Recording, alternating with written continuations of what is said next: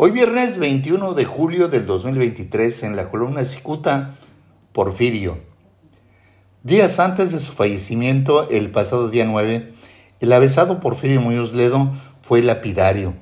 México es un narcoestado y tengo las pruebas.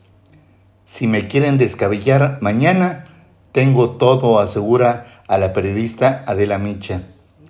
Dijo en días antes de morir que tiene todo en la bodega, que incluye eh, conversaciones, grabaciones y anécdotas.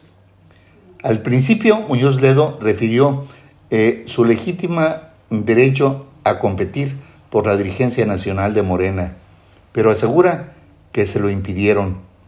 Morena es un partido que económicamente se maneja con dinero mal habido. México es un narcoestado y tengo todas las pruebas en la bodega, dijo.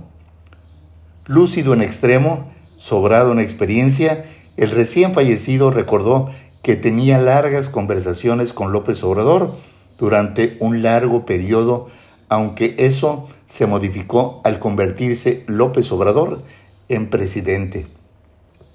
En su papel de titular de la Cámara de Diputados, Muñoz Ledo le entregó la banda presidencial a López Obrador. En ese escenario, se lanzó a fondo al referir que días antes de convertirse en presidente, López Obrador le dijo que quería una transición de poder y que fuera tersa.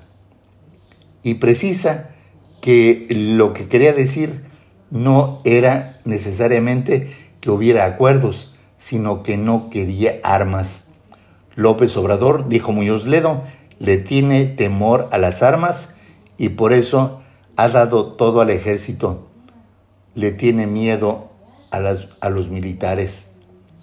Hizo alusión a que en ese momento ningún militar de alto rango le contestaba a Muñoz Ledo el teléfono, aun si fueran sus amigos.